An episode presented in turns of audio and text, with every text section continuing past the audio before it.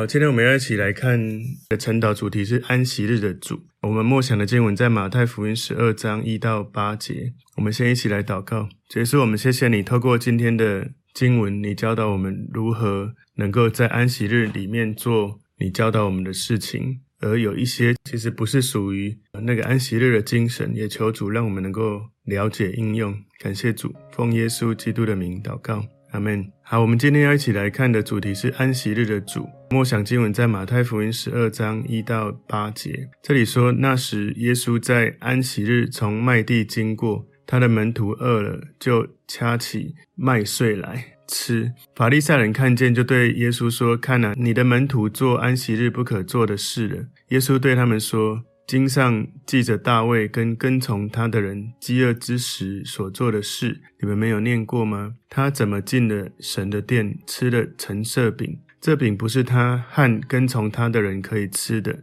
唯独祭司才可以吃。再者，律法上所记的，当安息日，祭司在殿里犯了安息日，还是没有罪。”你们没有念过吗？但我告诉你们，在这里有一人比殿更大。我喜爱连续，不喜爱祭祀。你们若明白这话的意思，就不将无罪的当作有罪的人，因为人子是安息日的主。好，我们今天要看的这个主题叫安息日的主。安息日这个字啊，哈，英文叫 Sabbath，这个字是从那个。创世纪第二章一到三节里面很清楚的记载哈，就是里面讲到天地万物都造起了，到第七日，神造万物的工已经完毕，就在第七日歇了他一切的工，安息了。圣经里面有讲得很清楚，神用六天来创造一切的万物，第七天就是安息日，所以安息日、圣日是一个神祝福你完全休息的一个日子。圣经里面的这个。教导了哈，一个星期的第一天应该是星期天、星期日，所以以色列他们工作是从礼拜天开始到礼拜五，那礼拜六是休息的。如果现在有周休二日哈，就是休礼拜五跟礼拜六。圣经啊，它在生命记第九章第十节里面，把遵守安息日的命令列入十诫里面，讲到说，当纪念安息日，守为圣日，六日要劳碌做你一切的工。但第七日是向耶和华你神当守的安息日，这一日你和你的儿女、奴婢无论何工都不可做。其实，在以色列，现在安息日那一天呢、他们真的很多事情不能做到一种程度。如果他们住比较高哈，有电梯的话，他们是有一种自动电梯，就是你进去的时候，它有一个控制钮，那个控制钮就是如果。安息日的时候，它就被设定成每一层楼它都会停一次。如果你住在二十楼，住在比较高的楼层就很辛苦，就要等很久。甚至啊，有一些电器哈，知道这个犹太人有这样的需要，所以他们研发了一些电器，就是定时。因为安息日不可以按电器啊，不可以煮东西啊，有很多的规定啊，所以有一些电器是时间到会自动。你可以在安息日之前把所有东西都弄好，然后时间到它自动启动。然后煮好就自动跳起来，你就是可以吃东西的。今天我们要来看的这个经文，我把它归纳三个重点哦。安息日的主，第一个重点是安息日的争议。在马太福音十二章一到二节里面，法利赛人他们在谴责耶稣的门徒，怎么可以在安息日掐麦穗呢？所以马太福音十二章一节那里说，那时耶稣在安息日从麦地经过，他的门徒饿了，就掐起麦穗来吃。所以他们。做这件事到底是不是有错？是不是有违反安息日？其实，如果你根据《生命记》里面的记载，《生命记》二十三章二十五节里面的记载，那他们所拾取起来的这个麦穗，哈，他们并不算是犯了这个偷或者是安息日的问题的哈。《利未记》二十三章二十五节说：“你进了邻舍站着的禾架，可以用手摘穗子，只是不可用镰刀割取禾架。”他们做的那一天，拉比就列出安息日关于可以做、不可以做的事情，不可做的事情就违反了那一天安息日规定不能做的这个清单。我们可以猜测呀，哈，有可能主耶稣跟他的门徒当时可能身上没有吃的东西，可能有钱临时买不到，那也有可能身上没有钱，我们去想一个有趣的议题，就是耶稣他可以用五饼二鱼喂饱五千人，但是为什么没有用他神奇的力量来用一个超自然的神迹就来喂他的跟随者门徒呢？耶稣让他们去做这些穷人被迫要去做的事，去填饱肚子。其实，在以色列犹太人他们的律法，他们就允许人们经过一个地区的时候，如果经过那个田哦，他们可以收集，他们可以吃一顿的粮食，就是我们刚刚所看到的《生命记》二十三章二十五节，你可以用手来摘穗子。所以农民呢，有一个被要求，就是不可以完全收完所有的庄稼，要为这些旅行的人或者是穷人留下一点还可以摘的庄稼在田里面，让人家吃哦。所以马太福音他就十二章这里，我们看到应该是。昨天，然后十一章，我们先看到耶稣为我们提供容易的轭、轻省的担子，让我们能够生命得安息。现在呢，耶稣他从马太福音十二章，我们看到宗教领袖却带给人重担跟重恶。所以，如果你记得昨天我们所说的那个得安息的秘诀，其实是你要能够把你的劳苦重担来到耶稣面前。然后你跟耶稣一起同负轭，也就是知道耶稣的心，做他要你做的事，以至于耶稣他跟你看起来是同负二，其实比较难的，其实耶稣是比我们更强壮、更有经验的，他会帮我们担着。换句话说，跟耶稣同负二的时候，你会轻省，会容易。你有学习耶稣的柔和谦卑，会轻省容易。可是这些宗教领袖是骄傲的，他们带给人民的这个重担跟重恶，让你。压力不断的越增加，越来越多。所以当门徒开始摘这个麦穗的时候，这些宗教领袖的眼中，这些门徒犯的这些安息日不可以做的事情。那在安息日，在当时哦，他们不可以收割，不可以打谷，不可以养场，不可以做饭。门徒们一口气违反了许多安息日的规定。在那个时候，很多的拉比有很多这些犹太教安息日跟要遵守许多的律法，复杂的这些仪式，所以。在古代的拉比，他们的教导就是安息日人不可以用右手或左手拿什么东西，不能够横在胸前或肩上，但是可以用手背、用脚、用胳膊的肘，然后用耳朵、用头发、用衬衫的下摆、用鞋或者是凉鞋来拿东西。那在安息日，人们也被禁止打结，就是我们拿绳子打死结那种打结，不可以这样做。只有女人可以在腰带上面打结。所以如果安息日需要从井里面打一桶水，不可以把绳子打结在桶子上面，但是女人可以把腰带系在桶子上，然后再系在绳子上面。所以，甚至犹太人迷信安息日这样的仪式，请注意哦，是安息日仪式。他们把这个安息日仪式过度迷信，以至于罗马人在要攻击这个以犹太人的时候，敌人知道他们连安息日去。自我防卫也是一种犯罪，所以罗马的这个军队就是用这种方式来攻占耶路撒冷。所以那个马太福音十二章二节，法利赛人看见就对耶稣说：“看啊，你的门徒做安息日不可做的事。”事实上，耶稣从来没有违反安息日的命令，也没有准许他的门徒违反神的安息日的命令，但是他违反人在律法上添加的内容。有时候他会故意违反那些人为添加的律法的内容，因为我们知道，其实这旧约的律法实在有时候多到一种程度，你是不可能能够做得到。那有一些律法是人的传统、人的这些习惯，然后形成出来的这些犹太人的律法。所以在耶稣那个时代的犹太人，有一些人他们也了解安息日的规定，其实有一些规定是已经太过迷信了。所以这里法利赛人在。看起来就是努力在监督、指责门徒。我们要从另外一个角度来思考哦，安息日法利赛人不是也应该要守安息？不是应该在家里好好休息？为什么一直在跟监、在监督，看着门徒有没有犯错？那是不是他们也犯了安息日呢？就是好像自己也不得安息，努力的在想办法要去控告人。所以这是第一个重点，安息日的争议哦。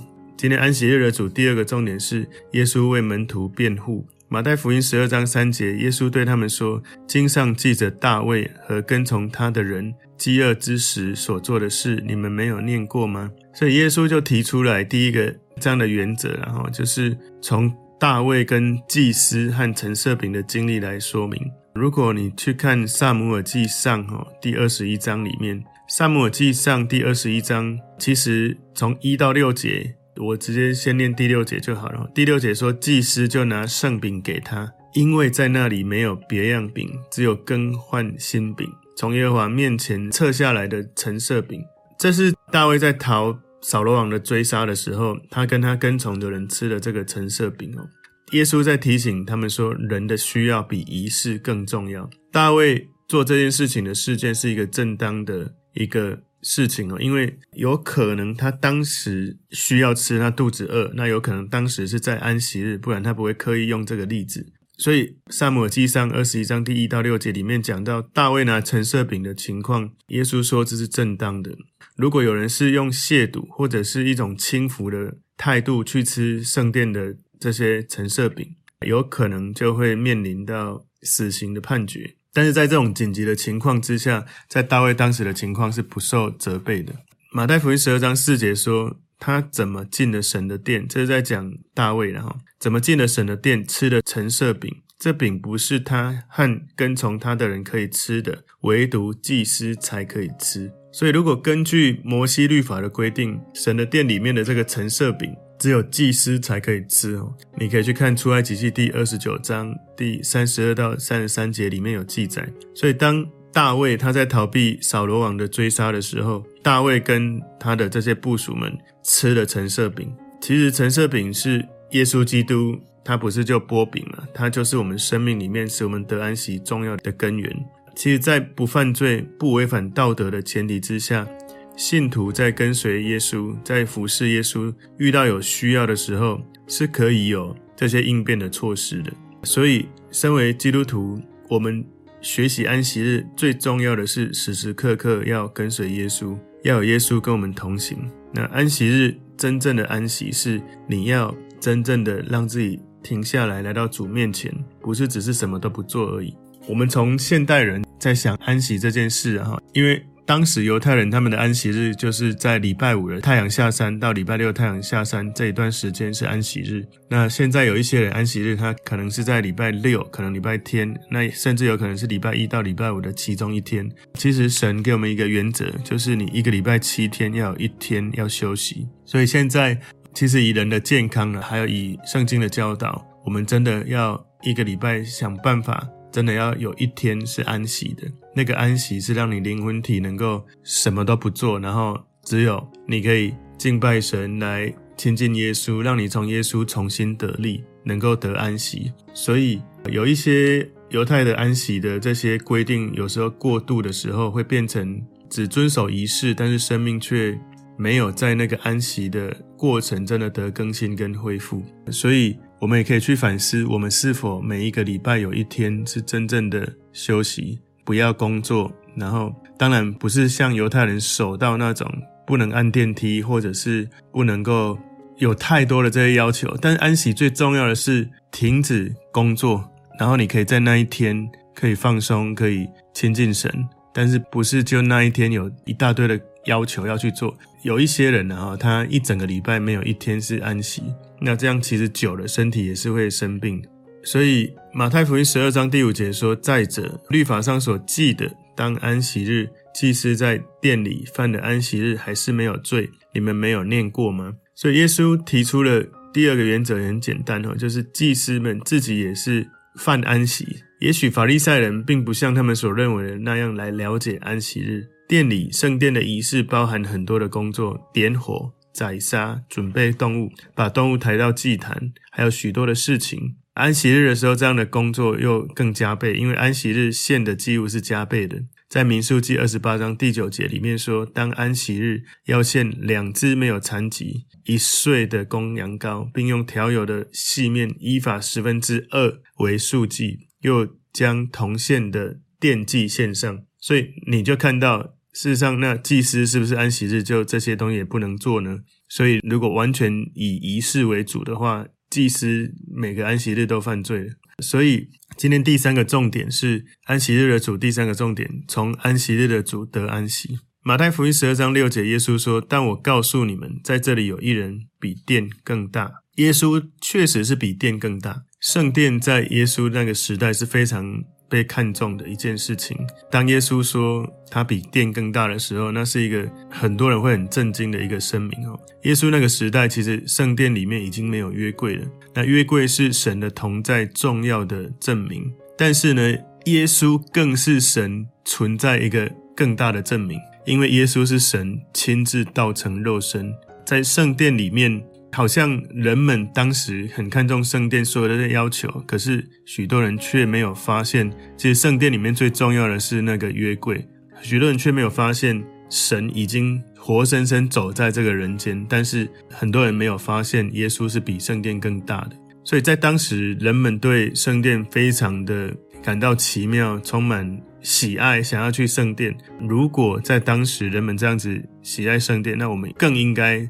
有更大的渴慕，更期待来遇见耶稣。人们喜欢来到圣殿，觉得在圣殿里面会有快乐，会有喜乐。那我们应该期待来遇见耶稣的时候，经历更大的喜乐。所以，圣殿常常被看为是非常圣洁的圣地。我们是不是在每一天亲近神的时候，在我们亲近神那个时空背景，我们把那里看为圣地来尊崇耶稣？圣殿是献祭跟服侍的一个地方，那我们是不是能够看重耶稣来献祭给耶稣，来服侍耶稣？圣殿也是一个敬拜的地方，我们更应该花时间来敬拜耶稣。所以，不管是当时耶稣那个时代的圣殿，或者现在我们的教会，有许多人他们喜欢去教会，但是他们却没有习惯要在自己的固定灵修的空间来亲近耶稣，有可能是因为。到教会看得到建筑物，听得到牧师讲道，可以跟人互动。但在自己亲近耶稣的时候，有时候不容易去体会到他的同在。当你身为基督徒久了，你要慢慢操练到，你可以在这个世界上最有恩膏的地方，可能不是你要去聚会的教会，而是你每一天在灵修亲近神，那里是你最有恩膏的地方，因为他每一天都可以让你经历他。马太福音十二章七节说：“我喜爱连续，不喜爱祭祀。你们若明白这话的意思，就不将无罪的当作有罪的了。”所以，耶稣这段话是引用从何西阿书六章六节讲到的：“我喜爱连续，不喜爱祭祀。”也就是，如果你献祭很多，你做了一堆，可是你没有从主拥有这样的怜悯，没有从主拥有神的这样的。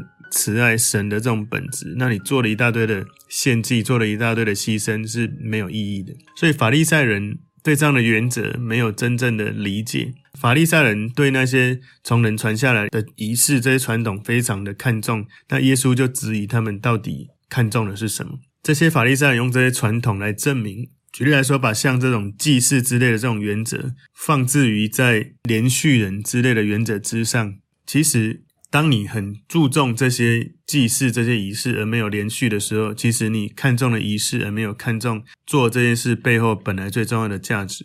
神要人做的刚好跟法利赛人做的是相反的，所以有时候某些情况当中，我们会觉得好像律法互相冲突，好像我们不知道怎么遵守两种律法的时候，你当然要顺服那个最合乎神的心意跟精神的那一个部分。如果我们有很多的献祭，但是没有神的怜悯，没有从主得到平安，那我们看重了仪式，但却没有真正的经历神。很多基督徒真的是这样，他们很认真的读经、参加聚会，可是很多的过程都是一种从小到大养成的，被要求变成你应该这样、应该那样，所以做了很多，但没有快乐。那他失去了那个精神。我遇过很多弟兄姐妹来跟我说：“牧师，我这个也做了，那个也做了，我都这么辛苦，为什么他们都可以在那边吃喝玩乐，都那么轻松，我还要继续这样下去吗？”有时候有一些基督徒他在做这些事情的时候，没有去 catch，去抓到那个精髓。我这样做是心甘乐意，是要来朝见耶稣，而不是我要让别人看见，不是好像我守了各种律法或仪式，不是好像我今天来晨祷。我牺牲了多少？而是我为了想要晨祷，所以我想要早一点睡，因为我想要清晨起来来亲近神。不是好像你要让牧师看到，或者让其他人看到你是很认真的做这件事。不是的，是如果你真的知道为什么你要参加聚会、要读经、要遵守圣经的教导，那是因为你对耶稣的爱，以至于你愿意调整自己的生活模式，以至于你能够在跟神的互动当中得到喜乐，而不是好像因为。牧师要求，因为圣经要求，因为教会大家都这样做。当我们常常这样子的时候，我们会失去做这些本来我们会从里面得喜乐的事情，却得到了压力。所以我求主带领我们，我们教会弟兄姐妹能够不管在读经、祷告、奉献、晨祷，在遵行神的话过程里面，是因为你真的认识耶稣，你爱耶稣，你愿意遵行他的教导，不是因为你被人要求，不是因为你要别人认同，是你真的知道基督徒的生命要如何活出神喜悦的生命。马太福音十二章八节说：“因为人子是安息日的主。”这是第三个原则，最引人注目是。基于耶稣是谁，他比圣殿更大。这些人遵从圣殿，看重圣殿，但是是否遵从安息日的主？圣殿里面的约柜是神同在的地方，而耶稣他就是神，他就是神走在我们身边。耶稣他直接宣告他的神性。耶稣说他有权柄知道门徒是不是犯了安息日的律法，因为他就是安息日的主。所以让我们反思哦，我们在。遵守许多圣经的教导的时候，我们是否能够把焦点放在耶稣身上，而不是仪式？当我们在跟神祷告的时候，是否要把焦点放在从主得到祝福，而那个焦点是神，不是祝福？我们有时候会把焦点放成祝福，而不是神。所以求主耶稣帮助我们安息日的主这个主题，让我们去厘清你的信仰里面。最核心、核心、核心的就是你跟耶稣的关系。当你跟他的关系够亲密、够正确的时候，你不会好像遵守了许多的圣经的教导或是教会的要求，然后你就觉得哇，好苦哦！为什么别人都这样？为什么我要这么辛苦？如果哪一天我们有这种信念跟想法的时候，其实你已经在做传统，你已经在做仪式，你已经不是因着从主得喜乐而去回应主。我们要自己。也谨慎自己，不要进入了一种程度，就是我在做这些，好像是为了某些因素，而不是为了跟耶稣在一起这样的因素。今天的主题是安息日的主，重点有三个：第一个，安息日的争议；第二个，重点是耶稣为门徒辩护；第三个，重点是从安息日的主得安息。我们一起来祷告，结束我祷告，求主帮助我们在今天的经文，我们在安静的时候，真的从你领受